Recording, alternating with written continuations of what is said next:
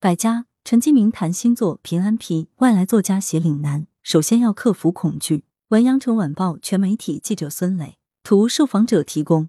陈继明写作速度不快，他的大部分作品都有漫长的生长史，即便是一个短篇小说，往往也在心里放很久。然而，新作长篇小说《平安批》从动笔到完成初稿，陈继明仅仅用了六七个月时间。更为难得的是，作为一名来自甘肃的北方作家。陈继明写出了潮汕文化的底蕴与品格，且获得了多方认可。八月三日，传来陈继明新作《平安批》获二零二一年度人民文学奖长篇小说奖的消息。在此前的今年四月，这部作品还入选了由中宣部指导、中国图书评论协会组织评选的二零二一年度中国好书。《平安批》的写作对陈继明而言是一次全新的挑战，也是对过往写作经验的重新审视。在家国情怀这一宏大命题下，涌动的是他一如既往的个性化视角和自由表达。他把自己变得很小，一头扎进生活，用细腻的笔触去描绘侨批文化的灵魂所在。很多人以为陈继明此次写作的难点在于如何扎根潮汕生活，写好岭南故事。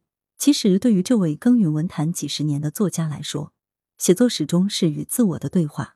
难的是故事，是人物，是写作本身。在接受《羊城晚报》记者专访时，他反复阐明的也是这一点：作家必须独自面对写作的难题。《羊城晚报》，您以往创作起来通常较慢，为什么这次写《平安批》写得这么快？陈继明写《平安批》，我原以为会很麻烦，想不到在几个月时间内完成了。主要是因为毕业期间，我用写作来对抗外部的纷乱，专注程度和投入程度极高，前所未有。另外，写一种陌生的生活。我从一开始就想尽可能借用自己原有的积累，比如书中西前西后两家的基本关系，来自我个人的家族故事。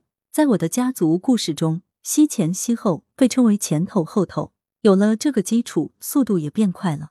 侨批题材我是第一次接触，但以前思考过类似题材。刚说的家族故事以及迁徙、回归故土、尊严、家国、流浪、乡愁这一类命题，我以前想过很多。也写过一些，这次遇到乔批，算是有机会集中表达了。羊城晚报这部作品的核心载体就是平安批。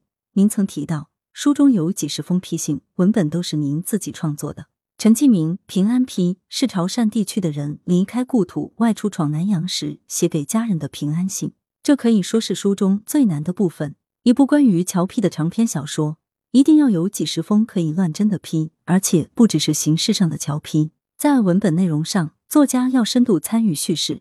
写作前我就有这样的规划，格式、方言、语气都还算容易，以真实的侨批为参照，不难做到。最难的是书中的批直接源于故事，比真实的侨批更复杂、更微妙。这些批信是怎么写出来的，已经不可复述。只记得每写一封批，都要吃好睡好，在最佳状态下动笔。还是有几封信真的写吐血了。我曾因为过于焦虑而牙痛，半夜去看急诊。开个玩笑，那些信是用几颗智齿换来的。羊城晚报有没有一个时刻让您觉得真的很难写下去了？陈继明最大挑战不在外界，而在自己心里。你要把故事和人物引向何处？你的选择是否足够诚实？要不要向难度妥协？要下真功夫，还是把这个任务简单敷衍过去？很多字都面临写不下去、完全不知道怎么写的困境，特别想请人帮忙，甚至心想，如果有人能帮我这个忙，他就是全世界最好的人。但写作这件事是唯一没人可以帮忙的，自始至终，一切难题你都必须自己解决，一个人解决。把命题作文变成一次自由创作，《羊城晚报》家国情怀是一个很宏大的命题，您却说自己想写一部小书，这个大和小之间的关系如何处理？陈继明，大和小的关系是所有写作首先要处理的问题。大和小的关系就是世界和作品的关系。这个世界先得把自己变小，才可以进入一部作品。所以，一部作品不能不小，大作品也是小作品。这个小就是角度。平安批这部长篇一开始就计划不超过三十万字，我觉得够用了。家国情怀并不是一个预先就存在、等着作者去证明的东西。写作之前，它并不存在；写作过程中才出现，并和其他一些相关的甚至相反的命题一道，处在复杂深刻的互文关系中。羊城晚报这种命题作文创作的自由空间在哪里？陈继明如果是一篇命题作文，而你仍然愿意写，那一定是因为你有信心把它变成一次自由写作。自由写作，简单说，就是作者自愿进行的写作，不被捆绑和左右的写作。可以肯定，《平安批》这部作品的一小部分与命题有关，但更主要的部分，尤其是小说的气质和禀赋。是和作者的个人努力、自由想象及其财力趣味有关的。所谓创作的自由空间，就是充分信任作者，由作者自己去处理作品内部的所有问题。我感谢省委宣传部和省作协给了我这样的自由空间。羊城晚报，在这种情况下，您的写作还能保持既往的风格吗？陈继明，我认为我总体上保持了一贯冷静克制的文风，但在《平安批》里，我可能特意加入了一点柔软和温情。我要求自己，这部书要能显示出它是中国文人写的，就像伊豆的舞女、雪国这样的作品是出自日本文人之手。郑梦梅身上的确有我父亲的影子，但这一点只在写作之初起作用。后来，郑梦梅就脱开我父亲的原型，迅速成为了自己。老祖奶坑、乔治、董姑娘这些形象，在书中都早早就显示出可爱的一面，所以作者也就比较容易把握他们的情感。写这些人物时，自然会含情脉脉，但总体上还是偏于冷静和克制的。作家无法回避当代生活。羊城晚报平安批是否算您以创作干预生活的一个成功案例？陈继明，我一直对当代生活抱有热情。我觉得作家是无法回避当代生活的。一个作家可以不写当代生活，但不能不从当代生活中获得力量和灵感。写月光下的几十个白瓶子时，我身为作者。还比较单一和稚嫩，那时候认为的干预也比较简单。后来的几十年，我的小说理念发生了很大变化。谈小说时，不再使用干预这样的词汇。小说的任务应该有更复杂的表述。